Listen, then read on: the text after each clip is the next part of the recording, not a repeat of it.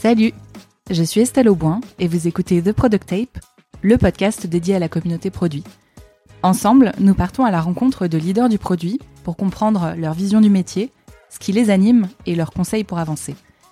Si vous aimez le podcast, je vous invite à le partager et à en parler autour de vous. Et je vous laisse avec la suite.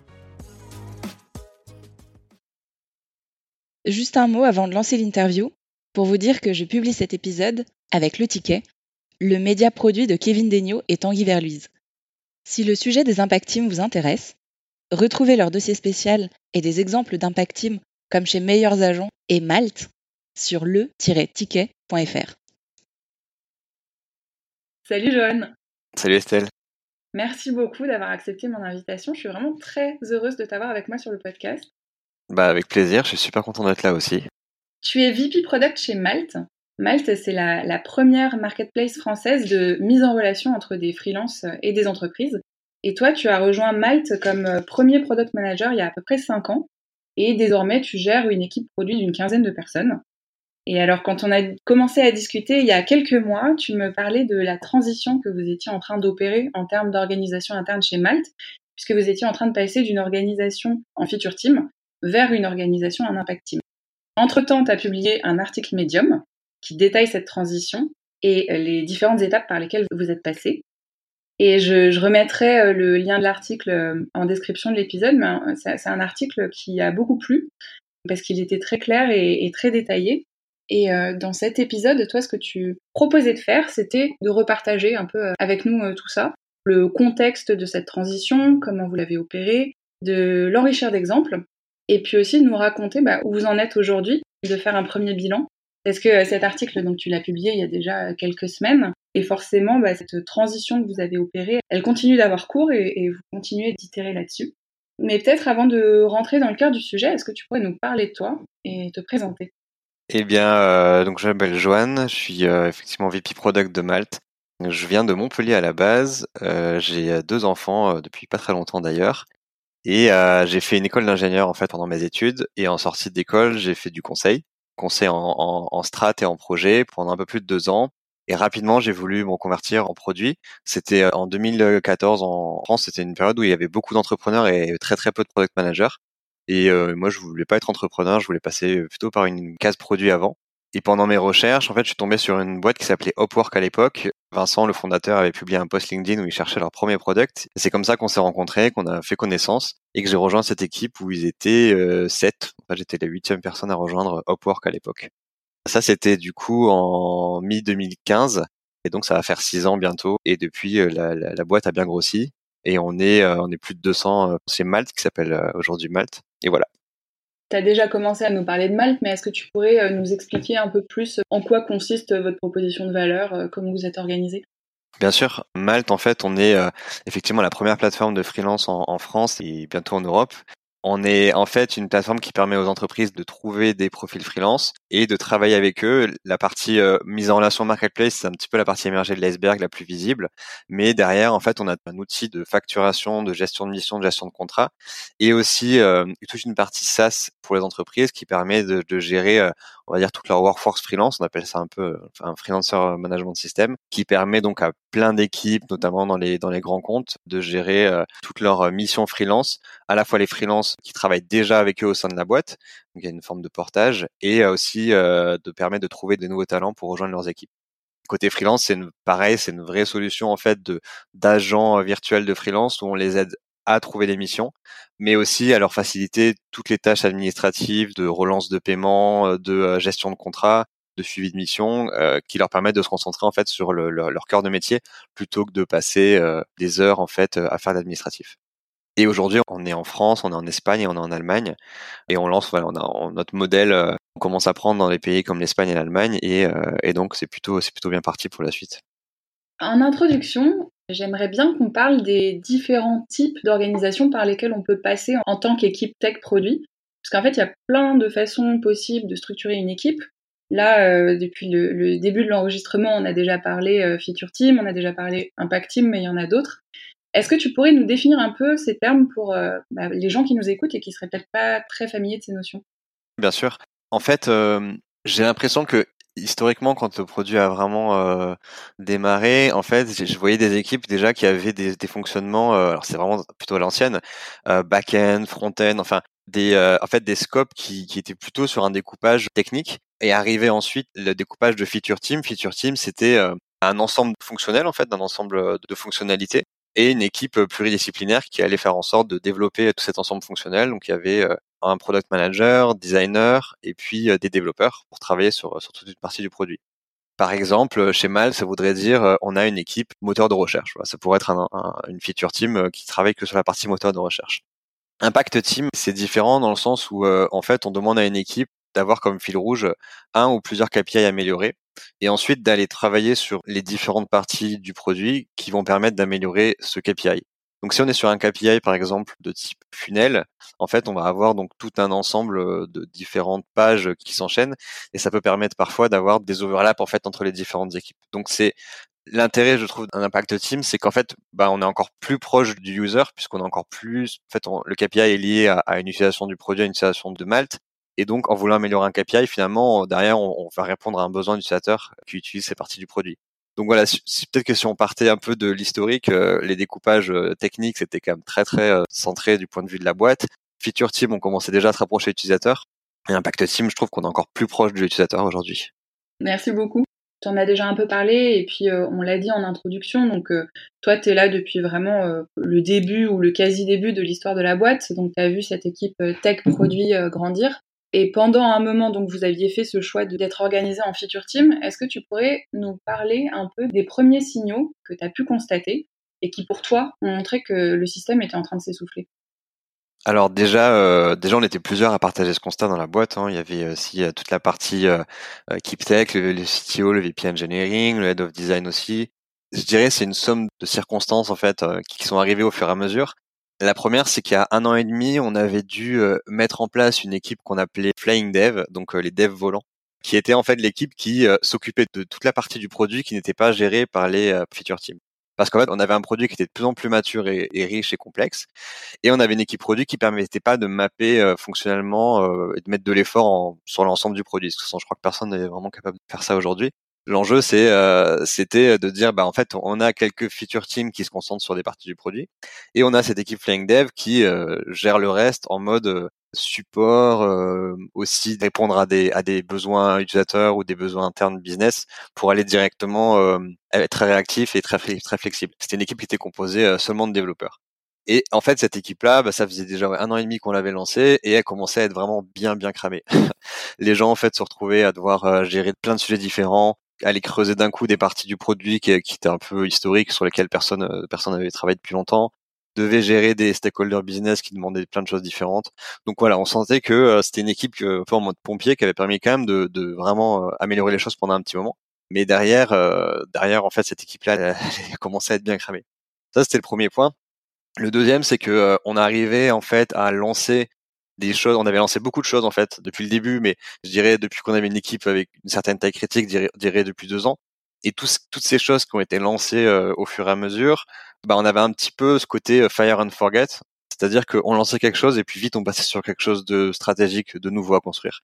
Et donc on avait des parties du produit qui avaient été construites, lancées parfois il y a huit mois, six mois ou un an, et sur lesquelles personne n'était repassé et qui finalement marchaient euh, forcément pas très bien puisque forcément quand on vient de lancer quelque chose, bah, on arrive au bout d'un processus de réflexion, mais il euh, y a rien de mieux que de continuer à l'améliorer une fois qu'on a lancé, d'itérer avec justement des retours utilisateurs ou de la data. Et donc ça, en fait, c'est un travail qu'on faisait euh, peu ou pas, enfin en tout cas pas assez.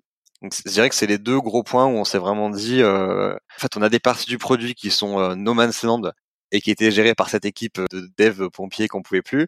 Et on avait euh, des choses qu'on avait lancées depuis euh, depuis quelques temps euh, qui en fait presque vivotaient, je dirais, ou en tout cas on n'était pas allé affiner et, et, essayer de trouver le meilleur levier là où il y a le plus de potentiel. Et un troisième point qui était important aussi, c'était que on avait en fait une équipe produit qui commençait à atteindre une certaine taille de, au sens alors nous on dit produit au sens large, hein, équipe produit plus tech, on comptait jusqu'à 60 personnes et on avait donc des feature teams, c'est-à-dire des équipes qui se concentraient sur des parties du produit à l'instant T, puis qui changeaient après. Et en fait, avec la croissance de l'équipe, ça commençait à devenir compliqué organisationnellement parce que, en fait, dès qu'une équipe travaillait sur un sujet et qu'entre guillemets elle avait fini ou qu'elle avait passé à un autre, on avait un, des fois un petit, on devait un peu remettre à plat le staffing. Puis on avait un peu du mal aussi à donner la visibilité aux gens sur des périmètres. Parfois, ils travaillaient sur un périmètre plutôt orienté client, mettons. Et puis le nouveau, on va dire le, tout le changement euh, un peu stratégique de roadmap faisait que cette équipe-là se retrouvait à travailler sur un scope totalement différent avec des développeurs ou des product managers différents. Donc ça, ça crée des, une complexité euh, d'organisation dans un contexte de croissance qui était euh, qui était vraiment pas évident pour nous. Et alors une fois que vous aviez posé ce, ce constat général, que vous aviez compris globalement qu'il fallait remettre en question l'organisation, quels étaient les objectifs que, que vous aviez en tête et euh, vers quelle vision, toi, tu avais envie d'emmener les équipes? L'objectif principal, c'était de rapprocher le produit du business et finalement d'arriver à montrer que quelle était la contribution du produit au business, à la croissance de Malte et derrière euh, bah, de répondre le mieux euh, à ce que veulent les utilisateurs. Pour ça, en fait, il y a, y a une, on va dire un framework qui est de regarder l'output versus l'outcome. L'output, c'est ce qu'on va faire concrètement. Et l'outcome, c'est le résultat de ce qu'on va faire.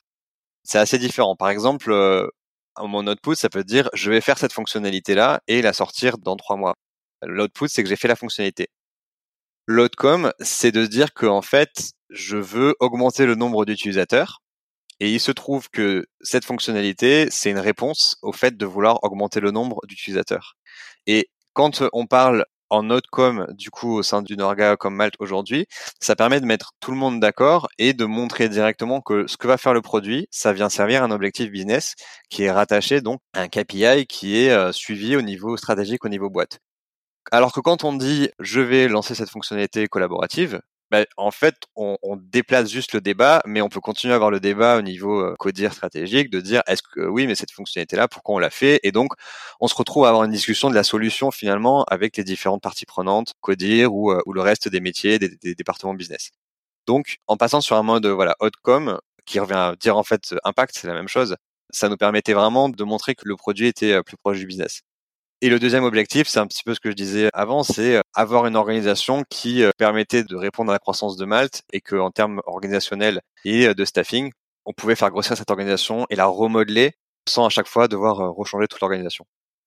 Un autre objectif qui était vraiment très important pour nous, c'était en fait d'avoir un ownership clair des différentes parties du produit avec derrière les équipes qui s'en chargent.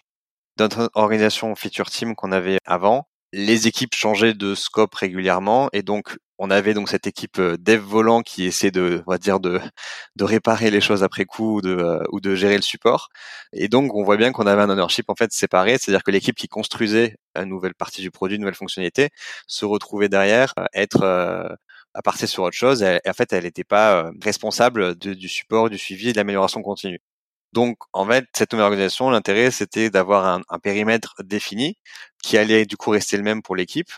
Et donc, l'équipe allait autant lancer des nouvelles choses que de s'assurer de faire de l'amélioration continue voire de la maintenance de l'existant et à tous les niveaux en fait. Il y a, il y a, souvent quand on parle d'amélioration continue ou de maintenance, on pense à la partie on va dire support ou, technique, mais enfin c'est la même chose côté design, côté produit, côté data, c'est-à-dire euh, continuer à prendre les feedbacks des utilisateurs, continuer à, à mettre à jour euh, en ayant en tâche de fond le, le design system, donc c'est-à-dire le ce qui permet en fait qu'on ait le même design sur tout le site sur toutes les parties du site, peu importe l'équipe qui travaille dessus, bah, il fallait garder, enfin maintenir ça aussi à niveau, et puis maintenir le suivi euh, de modèles data et, euh, et des analyses data. Donc en fait, on avait vraiment une équipe plus, enfin on a une équipe pluridisciplinaire qui est responsable d'une partie complète et finalement on dit du plancher au plafond, c'est-à-dire euh, que ce soit les KPI, les retours utilisateurs et la partie technique. Et alors, tu n'en as pas parlé, mais est-ce que euh, la, spécialisation des équipes, c'était un enjeu pour vous? Parce que justement, j'imagine que le fait de changer tout le temps de scope euh, de périmètre fonctionnel, ça a amené les gens à avoir énormément de sujets. Est-ce que c'était un besoin que de spécialiser euh, vos équipes là-dessus? Ouais, tout à fait. Ouais. Alors spécialisation, c'est toujours, euh, ça dépend de quel point de vue on, veut le voir, mais effectivement, euh, tu tout à fait raison. Euh, la partie qui était importante en termes de spécialisation, c'était par persona ou par segment d'utilisateur. C'est-à-dire qu'avec la nouvelle organisation, là, on n'a pas encore trop parlé, mais on tourne un peu autour. Mais avec ces nouvelles équipes, ces nouvelles tribes qu'on a créées, en fait, on a vraiment chacune est responsable d'un segment d'utilisateur ou même de cas d'usage spécifiques Et donc, ça permet à cette équipe-là, en fait, de suivre au fur et à mesure, la, enfin, d'affiner la compréhension qu'on a de ce segment d'utilisateur et de le redécouper au besoin. Donc ça, c'était un point qui était super important, c'est-à-dire que concrètement, euh, c'est quand on travaille sur la partie client, bah c'est bien d'y rester et d'affiner cette partie-là plutôt que de, de, devoir changer, de travailler sur la partie freelance trois mois après, qui sont quand même des pas, qui sont très différents.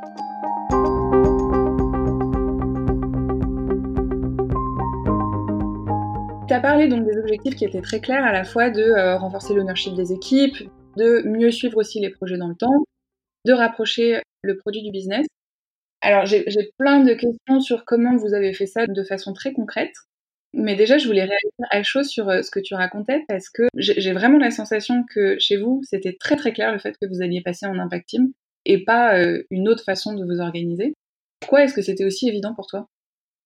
Ouais, c'est une c'est une bonne question. C'est vrai que c'était très évident pour nous parce que on arrivait à un niveau de maturité et d'entreprise en fait où quand on se comparait à, des belles boîtes françaises ou US, des scale-up, toutes ces boîtes-là étaient organisées euh, justement sur ce mode impact.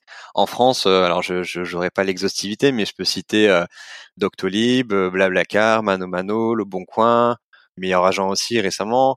Donc ces entreprises qui euh, aujourd'hui euh, ont montré que en fait ces organisations-là fonctionnaient bien et qui en plus ont une taille euh, encore, enfin ils sont encore plus nombreux que, que nous. Donc on savait que c'était un peu le chemin pour y arriver. C'est vrai que pour y arriver, on a fait toute cette partie benchmark en amont, même si quand même Enfin, c'est pas au moment où on l'a mis en place qu'on a fait cette partie benchmark. Disons que le, moment où on a mis en place, c'était l'aboutissement, comme je te disais, de, de plein de, de circonstances qui nous faisaient dire que c'est le moment de le faire mais ça faisait déjà plusieurs mois qu'on benchmarkait tout ça, qu'on regardait ce qui se faisait. On a aussi l'occasion de parler avec des boîtes aux US, Uber Eats ou Slack, où en fait pour eux c'est c'est même pas un débat en fait. C'est-à-dire que la, la, partie feature team était quand même, je pense que ça fait des années qu'ils ont plus vraiment ce fonctionnement-là, surtout sur les grandes boîtes. Et le mode impact, je crois que c'est Facebook qui a été un des premiers à, qui l'a le peut-être le, mieux théorisé. Et derrière, beaucoup beaucoup de boîtes tech, enfin si ce n'est toutes les, les grosses boîtes tech US ont suivi. Et alors, comment concrètement vous êtes passé euh, de, cette ambition, du choix que vous avez fait de vous organiser en impact team, à leur mise en place? Comment ça s'est passé pour vous? Alors en fait, on a, ça a été un process, je dirais, en à peu près en quatre mois. Où d'abord, ça a démarré en septembre. Euh, faut dire que c'était un peu une année euh, compliquée 2020 comme pour tout le monde. Hein. C'est une année aussi où chez Malte, on a eu, on a eu un peu de turnover. On a des gens qui sont partis, qui ont, qui ont voilà, on profitait aussi de faire un changement de vie. Et donc, ça, plus le fait qu'on avait euh, Benoît, VP Engineering, qui était arrivé quelques mois avant et qui arrivait à, à un moment où il se sentait euh, peut-être plus à l'aise de, de, faire des, des gros changements d'orgas dans l'équipe, il y a eu un alignement de, de, des leads produits, des managers produits pour se dire que c'était peut-être le bon moment de faire ça. C'est-à-dire de passer sur ce mode impact qu'on avait en tête ou qu'on suivait, disons, depuis plusieurs mois. Donc, à la fois les, pour les constats que je t'ai raconté au début, euh, ça c'était plutôt le pourquoi, et ensuite ce côté mi-2020, année euh, assez charnière où beaucoup de choses ont changé, et euh, quelqu'un comme Benoît, VP Engineering, qui était prêt, qui avait envie de faire un changement de cette envergure-là, on se sentait prêt. C'est très important d'ailleurs, je mets un petit, petit point là-dessus, mais c'est hyper important qu'il y ait un alignement très fort de tous les métiers, que ce soit PM, design, tech, data, parce que ça peut pas marcher euh, que drivé par le produit, par exemple. Parce que ça sort beaucoup les gens de leur zone de confort. Ça demande quand même que tout le monde soit vraiment aligné, parce que derrière, euh, derrière, en fait, il y a beaucoup de travail de gestion du changement et, euh, et de management. Donc ce process-là, il a duré quatre mois à peu près. Grosso modo, en septembre, on affine notre benchmark et on travaille la vision et les objectifs de ce vers quoi on veut aller. On partage aussi le constat à l'équipe et on valide qu'on veut y aller tous ensemble. En octobre, euh, ça commence à être plus clair. On travaille toujours un peu de notre côté. On écrit un handbook qui finalement en fait est un, livre blanc ou un guide de cette nouvelle organisation, à la fois sur le, quoi, c'est-à-dire euh, bah, les différentes équipes, euh, qu'est-ce qu'on met derrière, et les méthodes de travail, concrètement, qu'est-ce que ça change, comment on travaille en mode impact, c'est-à-dire comment on fait pour définir les bons KPI, comment fonctionne l'ownership en fait dans ce dans ce mode-là. Comment on fait pour gérer, euh, par exemple, un projet entre deux tribes? Euh, Comment on fait pour lancer un nouveau produit qui est un peu à cheval sur plusieurs tribes? Enfin, c'est plein de questions comme ça auxquelles on a voulu répondre euh, avec un petit côté aussi un peu FAQ. Et en novembre, on fait les premiers workshops avec les équipes et surtout, on, définit et on affine le staffing, c'est-à-dire qui va dans les nouvelles équipes. Voilà, c'est un point qui est toujours un peu délicat parce que on commence à en parler, mais en fait, les équipes voient ça de manière théorique. On a, ils ont un petit peu du mal à, se à se projeter. Et puis arrive le moment où on se projette, et là, c'est un petit peu toutes les discussions qu'on peut avoir de qui veut aller où. Donc, c'est des moments plus de, de, de, on va dire, de management. Et ça s'est passé comment alors, justement, cette répartition des équipes? Franchement, ça s'est bien passé. Bah, c'est là où je disais que ça demandait d'être avoir un alignement de tout le monde euh, côté manager produit parce qu'il y a beaucoup d'allers-retours à faire.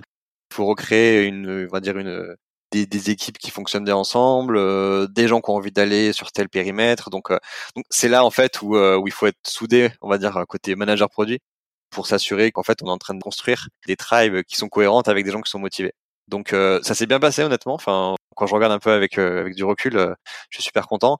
Après oui, toujours eu des discussions, des échanges au milieu. C'était, euh, on va dire que c'est il faut pas le faire trop vite. Il faut pas, il faut pas se dire. c'est là où il faut que le côté top down s'arrête un peu quoi. Il faut commencer à vraiment plus écouter les gens et puis aussi voir avec les gens ce que si ça leur va en fait ce fonctionnement. Et en décembre, on a démarré et en fait, on avait fait un, un système où on s'était dit que nouveau scope, nouveau sujet pour tout le monde, euh, parfois des gens qui maîtrisaient absolument pas ces périmètres-là. Donc en fait, on avait fait un système avec trois semaines pour monter à bord de son scope, de son périmètre. Et là, c'était un peu euh, mise en place. Donc euh, les data analysts allaient travailler sur quel KPI, enfin retravailler tous les KPI qu'on voulait suivre au sein d'une tribe.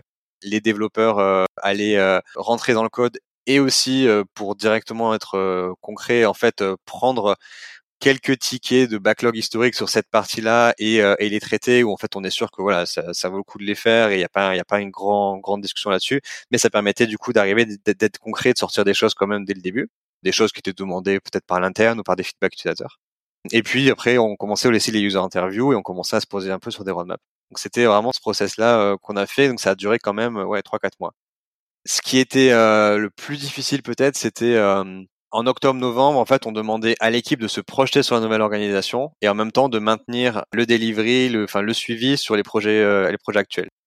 Et en plus, les projets actuels, on les, on les gérait d'une manière un peu comme je te disais, euh, on avait une vision aussi un peu à projet presque plus que produit. Donc en fait, il y avait des choses sur lesquelles on s'était engagé peut-être sur deux trois mois de développement plutôt que de lancer des choses euh, comme mode impact. On lance des choses vraiment où en fait on va avoir des résultats et on va avoir des le, le confronter à l'utilisateur très vite au bout de deux semaines, trois semaines maximum. Et là, on était encore sur ce mode-là. Donc ça, ça faisait un peu euh, grand écart entre dire regardez ce qu'on va faire, ça va être trop bien, mais continuez quand même euh, de, de faire intégrer ce que vous êtes en train de faire. Ça crée un décalage. D'ailleurs, on a fait une erreur sur une tribe, c'est que une nouvelle tribe, en fait, on a gardé un reliquat de projet qui a duré jusqu'en janvier. Et euh, l'écart commençait à être vraiment trop grand avec les autres tribes. Et donc, on a décidé de d'arrêter ce projet-là, mais on l'a arrêté trop tard en janvier. Et donc, on a dû jeter un mois et demi de boulot. Euh, donc, c'est toujours, c'est toujours super frustrant.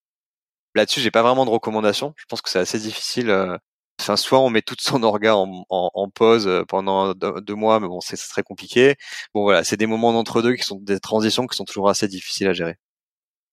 Et alors, comment vous avez défini les différentes équipes qui allaient constituer ben, justement euh, les Impact En fait, on a, je t'ai dit, on a fait beaucoup de benchmarks où on a discuté avec des entreprises françaises, US. Et ce qui, ce qui paraissait quand même le plus évident, c'était d'avoir un découpage euh, par euh, segment d'utilisateur ou persona. Et parfois, on a vu que dans le cas où on avait une partie très critique d'un usage, par exemple, pour un groupe de persona, ça pouvait aussi faire office de tribe. Donc par exemple, on a vu, enfin, discuter avec des gens d'Uber Eats, ils ont une tribe pricing euh, livreur. Et en fait, ça permet de, de, gérer le pricing des livreurs. Donc ils auraient pu avoir une tribe euh, dédiée euh, à la partie livreur et puis après. Mais en fait, ils ont mis au même niveau la tribe livreur que la tribe pricing des livreurs parce que c'est vraiment sur le chemin critique pour eux. C'est vraiment probablement hyper prio vis-à-vis de la compétition notamment. Et donc ça méritait d'en faire un effort. Donc en fait, finalement, ce découpage en tribes, c'est en fait tu, tu, reviens à la proposition de valeur de ta boîte et à ce qui probablement constitue euh, les différentes composantes de cette proposition de valeur. Ouais, on peut on peut effectivement dire ça comme ça. Alors après c'est toujours un peu difficile parce que euh, il y a la partie produit, il y a la partie euh, business, on en reste en B2B chez Mal. Donc est-ce qu'on couvre toute la proposition de valeur de la boîte? Probablement. Oui, de toute façon, je, dirais que dans un premier temps, en tout cas pour Mal, comme une, qui marketplace, c'était évident d'avoir euh, au moins une tribe qui représentait la partie client, au moins une tribe qui représentait la partie freelance, et d'avoir ce découpage-là. C'est marrant parce que ça, en fait, je me souviens il y a deux trois ans, on avait ces discussions-là et on disait ah non, faut surtout pas faire ça parce que on va avoir une séparation des deux et il faut garder euh, le côté euh, marketplace mise en relation.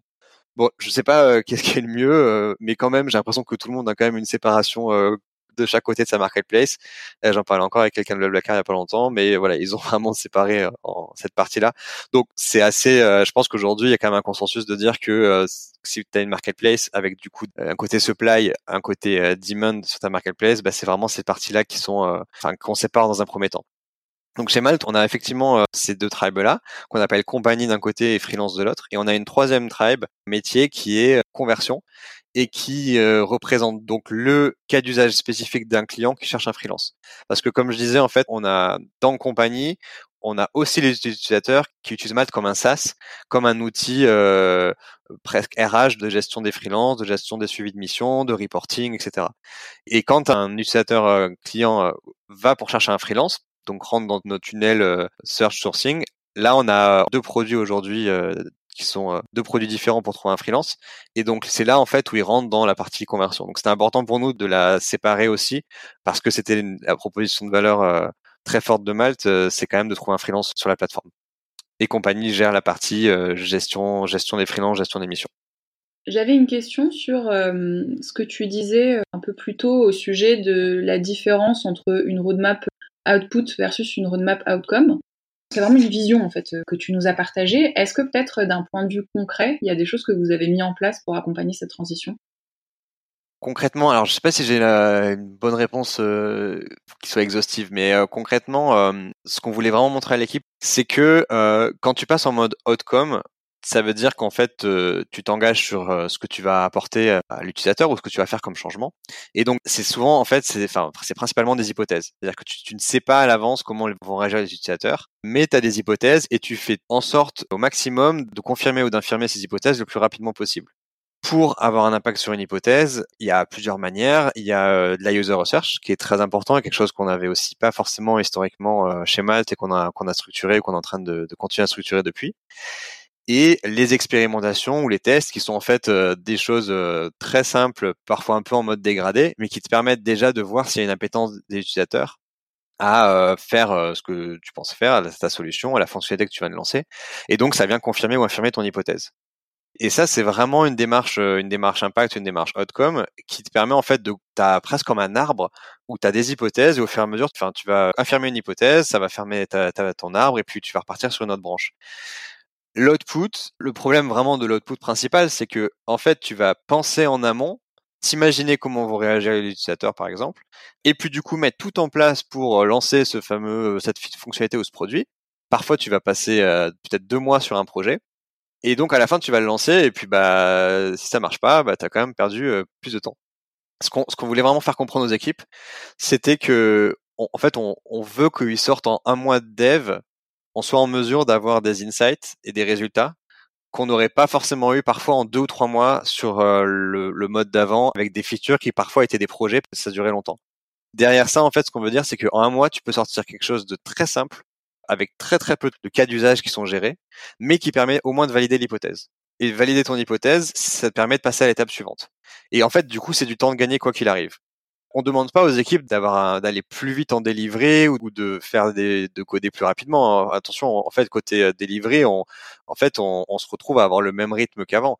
Maintenant, la différence, c'est que on a découpé euh, en des choses très très petites qu'on appelle expérimentation, qu'on lance, et celles sur lesquelles on a des choses positives, on avance et on affine. Un exemple concret, c'est encore une fois, euh, je veux dire, je veux augmenter l'acquisition des utilisateurs. Je veux avoir plus d'utilisateurs sur Malte, enfin accélérer l'acquisition d'utilisateurs sur Malte le mode output aurait fait faire plein de, meetings peut-être et de dire euh, ok il faut qu'on fasse un programme de parrainage et puis on aurait passé du temps à faire un programme de parrainage et on l'aurait lancé puis après on aurait vu le résultat peut-être qu'on aurait mis euh, deux mois avant de le lancer le mode outcome c'est de dire à l'équipe vous avez euh, trois mois pour améliorer l'augmentation de l'acquisition et, et, de laisser l'équipe faire. Et ça peut être plein de manières différentes. Le parrainage en est une, mais ça peut être aller se brancher à des ERP côté entreprise qui vont derrière, du coup, par exemple le SSO pour permettre d'aller euh, avoir accès à une base d'utilisateurs.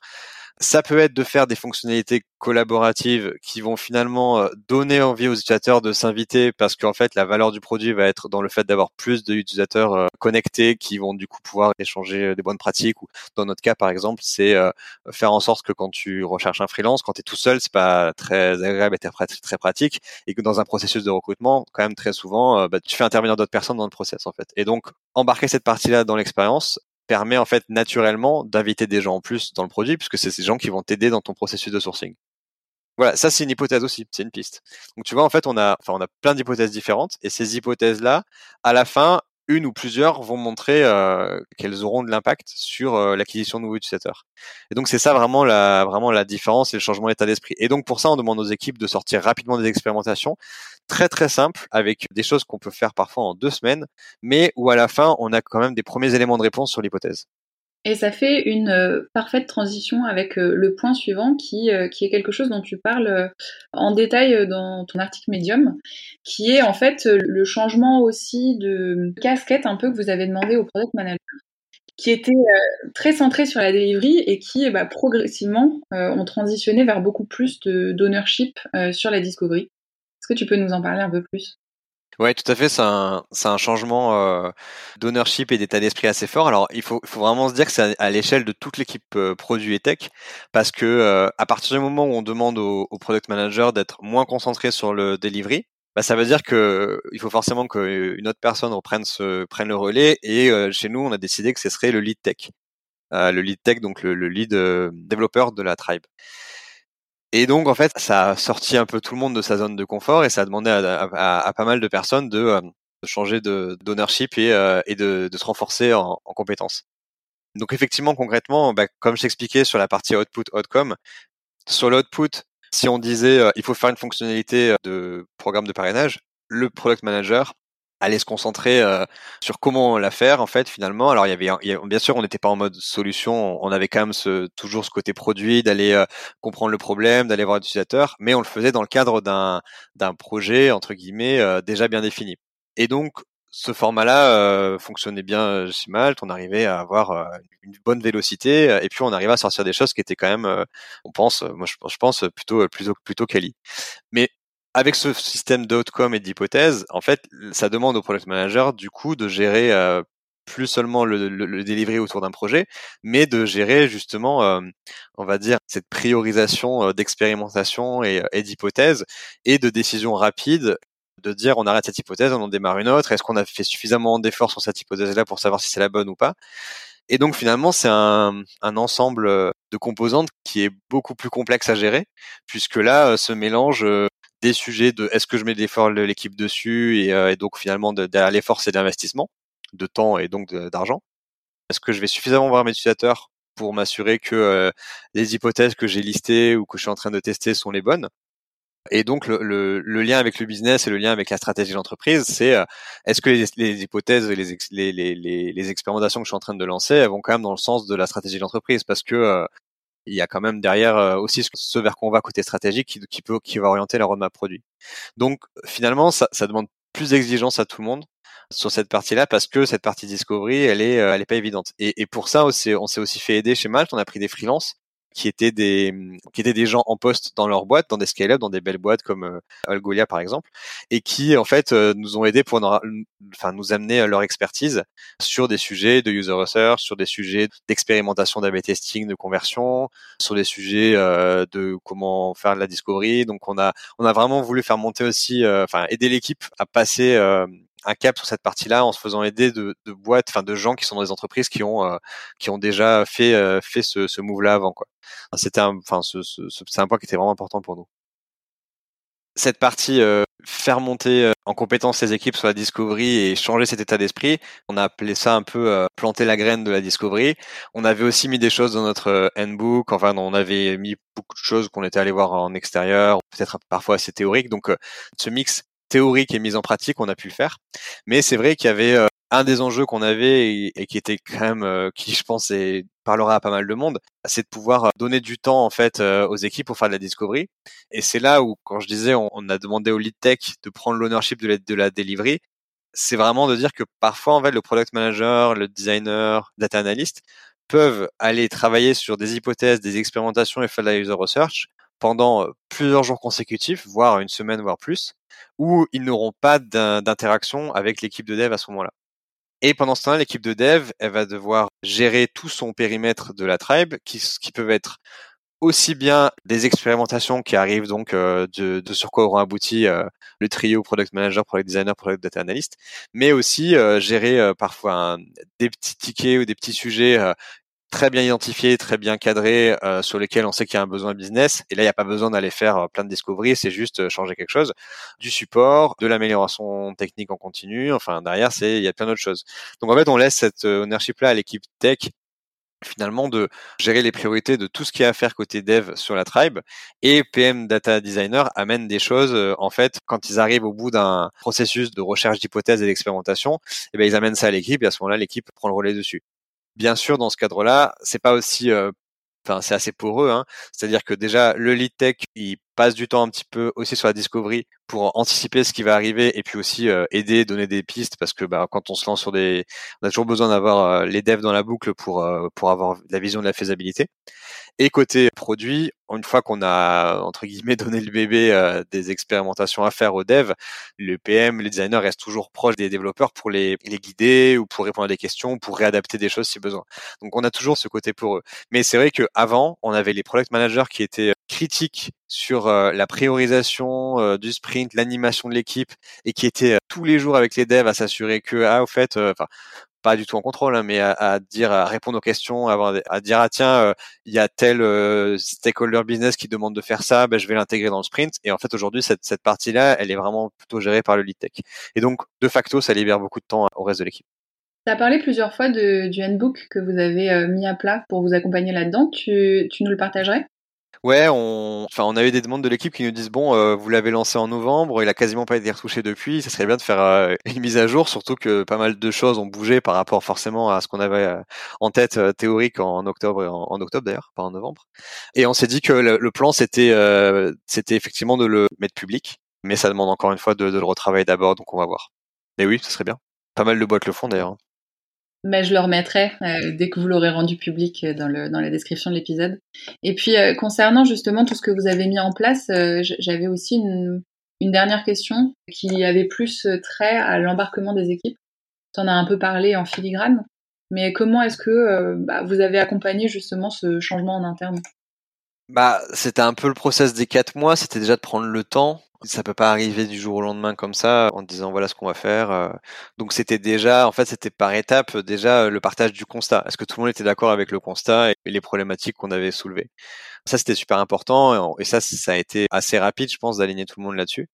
On avait aussi compilé euh, plein de retours de l'équipe. On avait euh, fait aussi quelques allers-retours avec des gens dans l'équipe pour déjà avoir un peu ce côté constat et, et problématique partagées par tout le monde et s'assurer que déjà tout le monde était aligné. Après, c'était un petit peu des phases d'aller-retour et d'itération pour entrer dans ce dans cette nouvelle orga. C'est vrai qu'il y a un point qui était pas évident avec le recul maintenant quand j'y repense, c'est que on avait une équipe qui était, euh, enfin, je trouve très très bien huilée sur tout ce qui était euh, delivery et vélocité.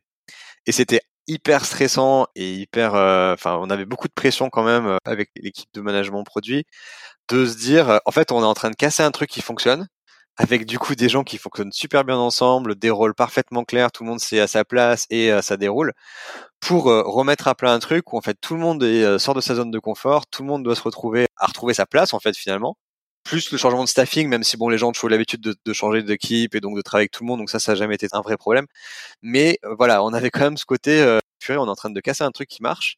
Et ça, c'est vrai que bon, il a fallu vraiment le communiquer et de se dire, voilà, on passe par une phase douloureuse qui a duré un petit peu quand même. Hein. Je pense qu'en janvier, on n'était pas encore complètement rodé, février, enfin ça va, les choses vont de mieux en mieux. Mais on avait, on a quand même, euh, enfin on avait quand même fait ce truc un peu, un peu bizarre de se dire qu'il fallait casser ça. Et ça, je trouve que c'est, avec le recul, je suis, je suis hyper content parce que euh, je pense que ça démontre, enfin une ambition en tout cas d'entreprise, c'est que je pense que les changements d'orga, euh, quand tu les fais petit à petit, par petites briques, tu vois, si on avait essayé de, de planter la graine du discovery, mais qu'en même temps on laissait pas, on n'avait pas laissé le temps au product manager de faire, on aurait eu juste un truc où euh, les product managers auraient fait un peu de discovery par-ci par-là, mais euh, globalement, ça aurait un peu amélioré peut-être la qualité des projets ou, on aurait fait un peu plus de user research, un peu plus de data, mais finalement, on aurait toujours été dans euh, ce système-là avant quoi. Donc cette espèce de gros Big Bang là qu'on a fait où on a changé la manière de travailler les équipes, les nouvelles équipes, etc. C'était assez stressant quand même parce qu'on s'est dit on casse quelque chose qui marche et on a mis du temps avant d'avoir quelque chose qui soit à nouveau bien huilé. Mais par contre, le changement d'état d'esprit aujourd'hui, il est vraiment là. Il est vraiment là, c'est-à-dire que moi, je suis capable d'objectiver les équipes sur des euh, sur des résultats KPI qui sont directement rattachés à des chiffres à des mesures business suit au niveau boîte. Et ça, avant, c'était compliqué parce qu'en fait, avant, on discutait euh, des features, on discutait de ce qu'on allait lancer, et après, on essayait de rattacher le truc, de dire regardez, ça a marché. Bien sûr qu'on mesurait ce qu'on lançait à l'époque, hein, mais en fait, quand on mesurait ce qu'on lançait euh, après coup, on se retrouvait à se rendre compte que finalement, ah bah, si on avait su, on l'aurait peut-être fait différemment. Donc ça, cette nouvelle organisation qu'on a mis en place, je vois vraiment une différence de changement d'état d'esprit euh, par rapport à avant. Et ça, je pense que on était obligé de passer par cette phase euh, un peu de stress euh, collectif ou en tout cas de d'inconfort collectif qu'on a pu avoir pendant quelques mois.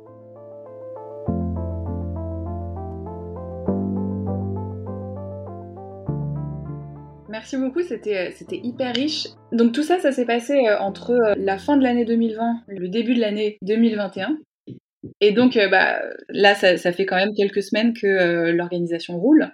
Et tu me le disais dans la préparation de l'épisode, il y a, déjà des constats que vous avez poser. Tu le disais même tout à l'heure, euh, il y a déjà des, éléments sur lesquels vous êtes conscient que vous allez devoir itérer.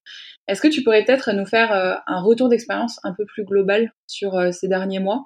Par exemple, des choses qui ont pu être différentes entre la manière dont vous les avez envisagées et la façon dont ça s'est réellement passé oui, le, premier point, c'était, euh, on était un peu donc dans l'ancien mode, on, trouvait que on avait un mode trop projet, donc trop euh, des fois passer deux mois sur un sujet et puis euh, et puis rajouter un mois si c'était pas fini.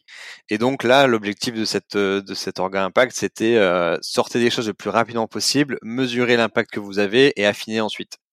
On, s'était dit du coup qu'on allait arrêter les roadmaps à trois mois, ou en tout cas pendant un certain temps, parce que le roadmap à trois mois, tu as toujours un peu ce côté de dire le premier mois, euh, euh, je réfléchis à ce que je vais faire, le deuxième mois, je, code le truc, et le troisième mois, je lance, et puis je commence à voir.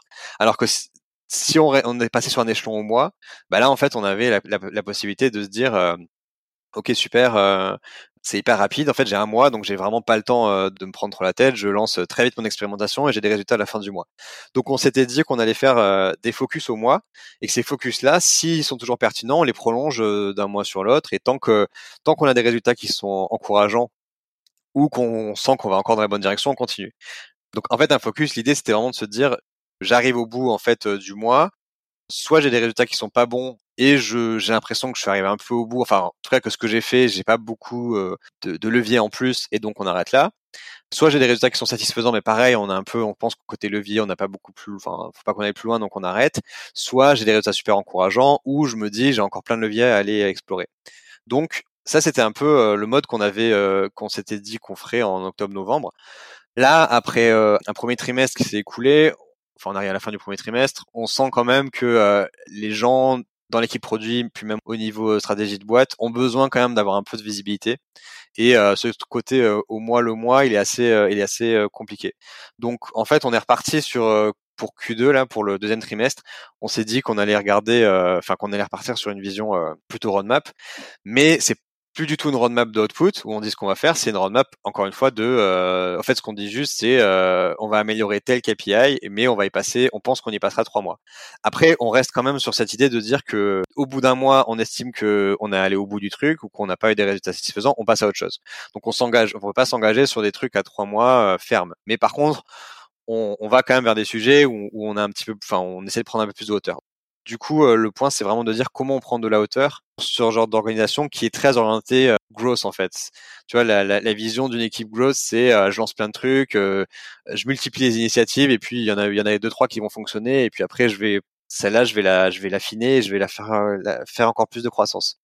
Et ça, c'est vrai que à l'échelle d'une équipe produit complète dans une boîte euh, qui demande quand même un petit peu d'avoir euh, des visibilités, ça, ça, crée sa complexité là. Donc du coup, ce qu'on s'est aussi dit, c'était que c'était le moment de retravailler une vision produit à deux ans, c'est-à-dire euh, pas en termes de feature, mais enfin, qu'est-ce qu'on veut amener aux utilisateurs, qu'est-ce qu'on, vers quoi on veut amener le produit dans les deux ans.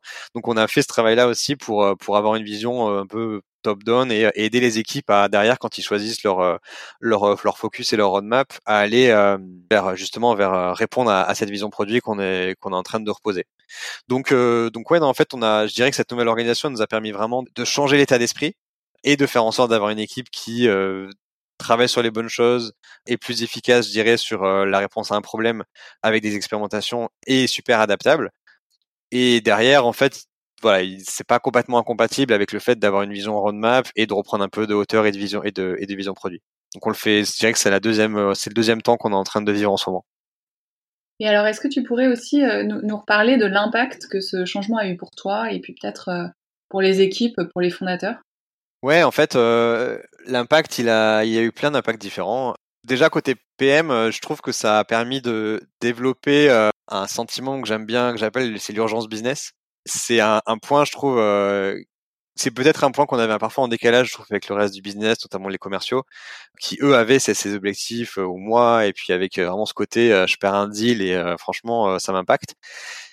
Et nous, c'est vrai que côté produit, enfin, je trouve que, alors peut-être que c'est pas le cas partout, mais comme on n'était pas une entreprise où, euh, où on regardait à fond les deadlines, parce qu'en fait les deadlines dépendent souvent de plein de facteurs, euh, de, enfin je sais pas, de support, de complexité finalement quand tu rentres dans le code.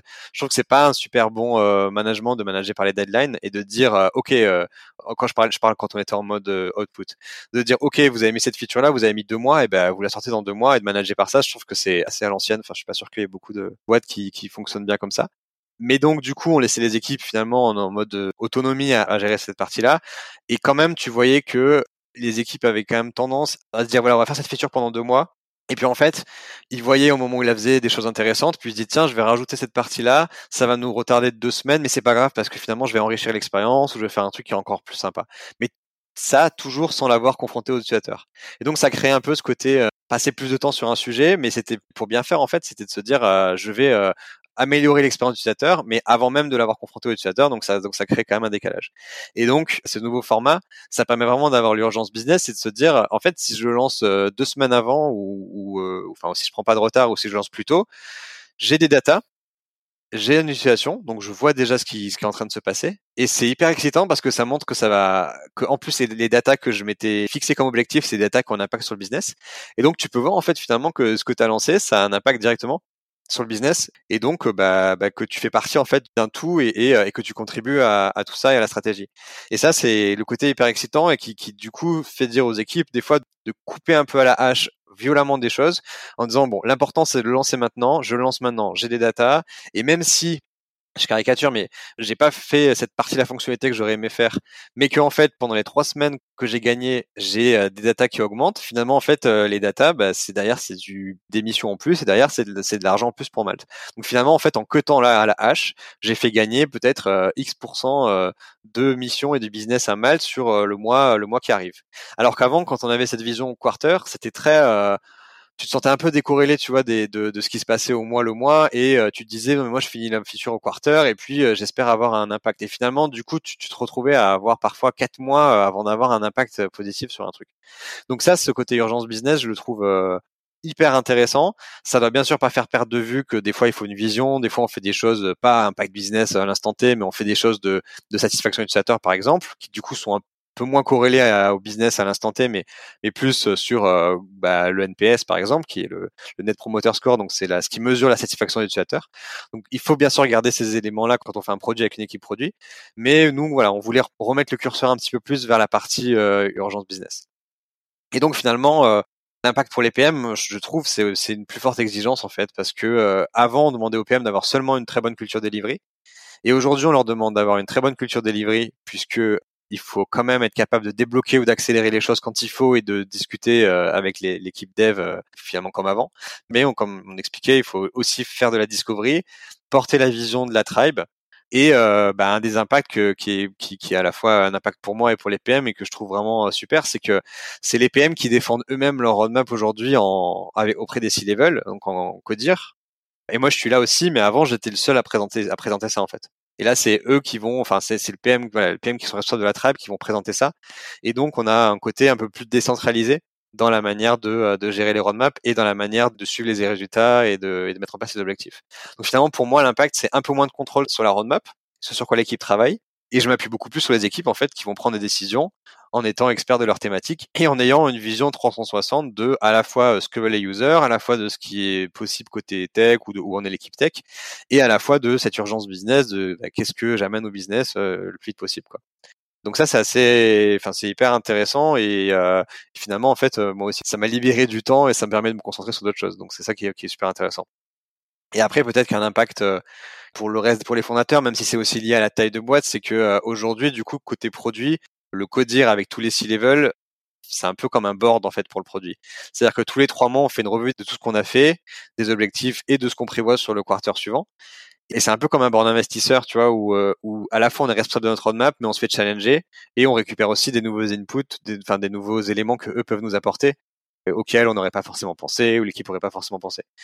Et donc, ça a permis aussi aux fondateurs ou aussi level de prendre beaucoup de recul et de nous challenger maintenant sur le, le pourquoi on fait les choses et de, bah, tu vois, du, le résultat, plus que sur l'output où avant les discussions roadmap, bah, ça tournait un peu autour de, enfin, tu vois le truc, mais tout le monde rentrait un peu dans les solutions et tout le monde disait ah mais vous êtes sûr que vous voulez faire un programme de parrainage, mais pourquoi on ferait pas plutôt ça? Alors que là en fait on dit pas ce que va faire concrètement l'équipe, mais on donne le périmètre d'action de l'équipe et derrière les objectifs et les KPI associés. On arrive à la fin de l'interview. Il me reste euh, quelques petites questions pour toi. La toute première, c'est euh, quel conseil t'aimerais partager avec des PM, soit qui souhaitent se lancer, soit qui sont vraiment au début de leur carrière? J'en ai, pas mal euh, parce que j'ai régulièrement des gens qui viennent me poser des questions là-dessus. Puis c'est un métier qui en ce moment est pas mal en, on va dire à la mode. Bah déjà mon premier, c'est vraiment de bien comprendre l'écosystème euh, les modèles économiques et euh, les différents métiers ou les différents rôles qu'on peut avoir euh, dans une équipe. Ça, c'est super important parce que c'est quand même un univers qui s'est structuré où il y a des codes. Et en fait, en France, bah, on, suit les codes de la tech qui arrivent des US. Donc finalement, en fait, on, honnêtement, les boîtes qui réussissent vraiment bien, c'est pas celles qui réinventent plein de nouvelles choses. Enfin, on n'est pas en train d'inventer des nouvelles choses sur les métiers, les méthodes, les modes de fonctionnement. Euh, c'est des choses qui ont fait leurs preuves sur des boîtes qui je sais pas si les gens se rendent compte, mais ah, en France, il y a quelques boîtes comme Doctolib, euh, comme Mano Mano, Criteo, qui ont vraiment beaucoup de très grosses équipes. Mais euh, quand on va parler avec euh, Slack et qu'ils te disent qu'ils ont 50 squads, voire voire plus, enfin ça c'est que les squads métiers, enfin c'est juste du délire. Donc donc en fait c'est des boîtes qui ont déjà sont passées par ces phases de croissance. Donc c'est un, un bon point. Mon point c'est vraiment de bien comprendre là où on met les pieds et de bien comprendre ce qui se fait. Il y a beaucoup de littérature qui existe aux États-Unis euh, et puis en France, pas mal de gens maintenant ont aussi vulgarisé ce genre de contenu. Mais c'est un point super important parce que euh, on vient dans une boîte comme Malte avec un état d'esprit pour faire euh, grossir la boîte, pour aller chercher le scale, donc le passage à l'échelle. Et donc ça demande en fait un état d'esprit et des méthodes qui sont assez contre-intuitives avec ce qu'on fait dans, les industries traditionnelles. Et je pense que la, la grande différence, enfin, le web et, et, les industries traditionnelles fonctionnent vraiment différemment. Et donc, il faut en avoir conscience, il faut bien comprendre ça. Je vais pas trop passer de temps là-dessus parce que je pourrais en parler euh, des heures et j'aime bien le faire. Mais euh, avec plaisir pour en parler une autre fois. Mais c'est très très important de comprendre c'est quoi un business de plateforme, euh, c'est quoi un business de, croissance versus un business de marge comme on peut avoir dans le monde traditionnel. Après, euh, le deuxième point, c'est bah du coup, enfin, c'est de rencontrer beaucoup de product managers parce que c'est quand même un, un métier, je sais pas comment dire, de positionnement ou de leadership. Et finalement, en fait, c'est un métier où euh, on progresse quand on le fait. C'est hyper dur de, s'imaginer comment on le fait avant. Et donc, moi, à l'époque, ce que j'avais vraiment fait quand j'avais voulu passer product, c'était de parler avec euh, plein de product managers et de comprendre vraiment leur quotidien, comment ils fonctionnaient, et puis même euh, les problèmes qu'ils avaient eu avant. Donc, je leur demandais, ah, t'avais, comment, t'as eu quoi comme problème, comment t'as géré ça? Et ça m'a vraiment permis de, de rentrer dans le métier et, et, de me sentir à l'aise, même si bah, j'ai fait un milliard d'erreurs et je continue d'en faire. Et j'apprends vraiment en faisant. Mais c'était déjà, c'est déjà pas mal. Et le dernier point du coup pour euh, faire, euh, même sans avoir le job, c'est quand même de lancer un projet euh, à part, si on a le temps. Limite de trouver quelqu'un qui, qui fait du développement, enfin voilà, d'essayer d'avoir un, un, un truc un peu pluridisciplinaire avec un, un, binôme ou un trinôme, et de lancer un projet. Et là, pareil, le conseil que je donne souvent, c'est n'essayez pas de lancer. Enfin, si vous voulez devenir product manager, n'essayez pas forcément de lancer une boîte, parce que quand on lance une boîte, très rapidement, on est rattrapé par des problématiques de commercial, de levée de fonds, de compta, etc., qui du coup font qu'en fait, la partie produit, tu vas y passer peu de temps. Et c'est une composante parmi beaucoup d'autres. Alors que quand tu lances un, side project en te disant je, je, veux lancer un bon produit avec des utilisateurs, derrière, il n'y a même pas de modèle économique en fait. Derrière, tu lances ton truc et tu veux juste avoir de la croissance.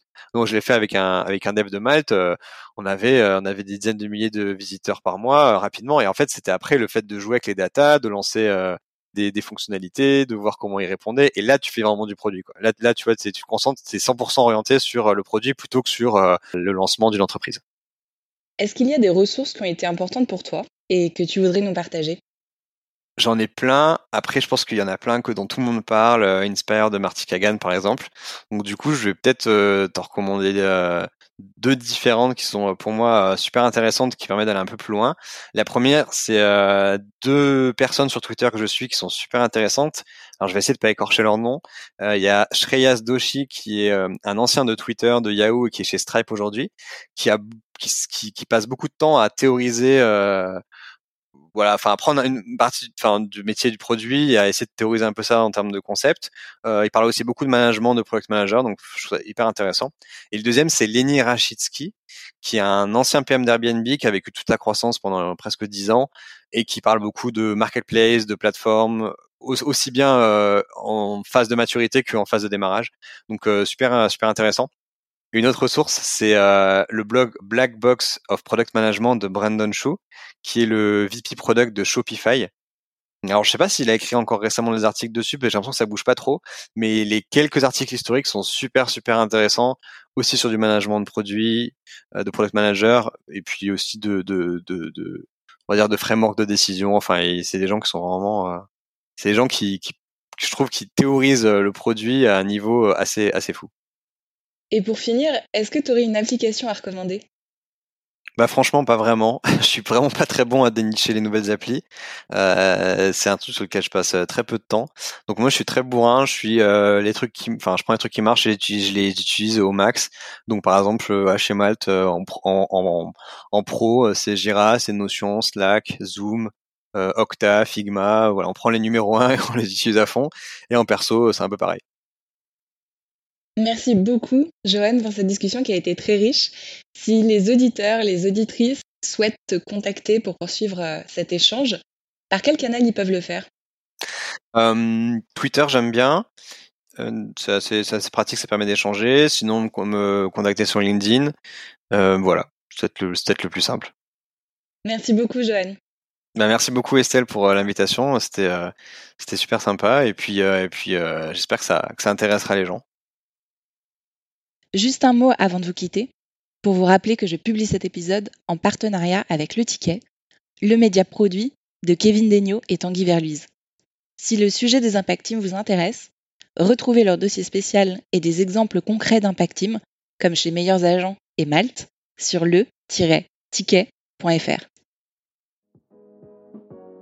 Si vous avez écouté jusqu'ici, c'est probablement que cet épisode vous a plu. Si c'est le cas, je vous invite vraiment à vous abonner pour ne rien rater des prochaines sorties. Et si vous voulez m'aider à faire connaître le podcast, vous pouvez lui laisser 5 étoiles et en parler autour de vous. À très vite!